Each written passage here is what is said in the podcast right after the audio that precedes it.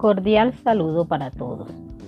Mi nombre es Tina Luz Galarcio Corrales, docente de la institución educativa Manuel Ruiz Álvarez de la ciudad de Montería, licenciada en matemáticas.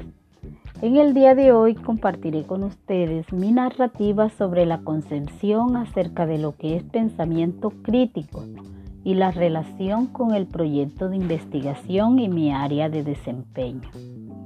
No cabe duda que el pensamiento crítico es un término que cada día se hace más frecuente y cobra gran importancia en el desarrollo de los procesos de enseñanza y aprendizaje. Inicialmente tenía la concepción de que el pensamiento crítico solo se desarrollaba desde el área de ciencias sociales, pero a medida que fue pasando el tiempo y la familiarización con el término, pude comprender que éste se puede desarrollar desde todas las áreas del conocimiento.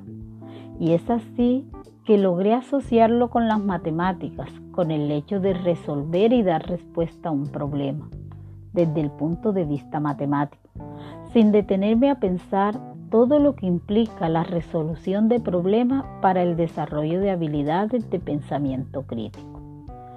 Hoy en día, puedo decir que tengo una idea un poco más clara de lo que es y todo lo que implica desarrollar pensamiento crítico en los estudiantes, la necesidad de incorporarlo en los procesos de enseñanza y aprendizaje y lo mejor de todo, cómo trabajarlo desde las matemáticas, que es mi área de formación.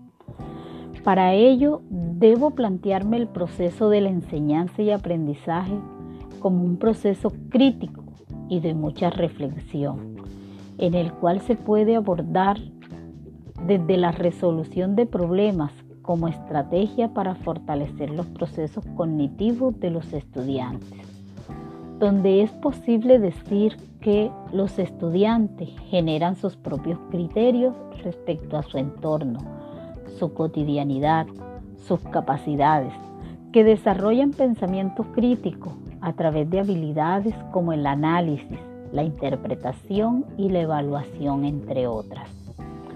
Hay una necesidad de que las personas logren, por medio de las matemáticas, la capacidad de comprender y dar significado a las diferentes situaciones que se le presentan, de realizar inferencias, de reconocer patrones y modelar situaciones mediante símbolos y ecuaciones. Identificar las relaciones entre los datos y la información que nos proporciona dicha situación. Proponer conjeturas y argumentos. Plantear posibles soluciones siguiendo diferentes rutas para luego evaluar y decidir cuál es la más acertada.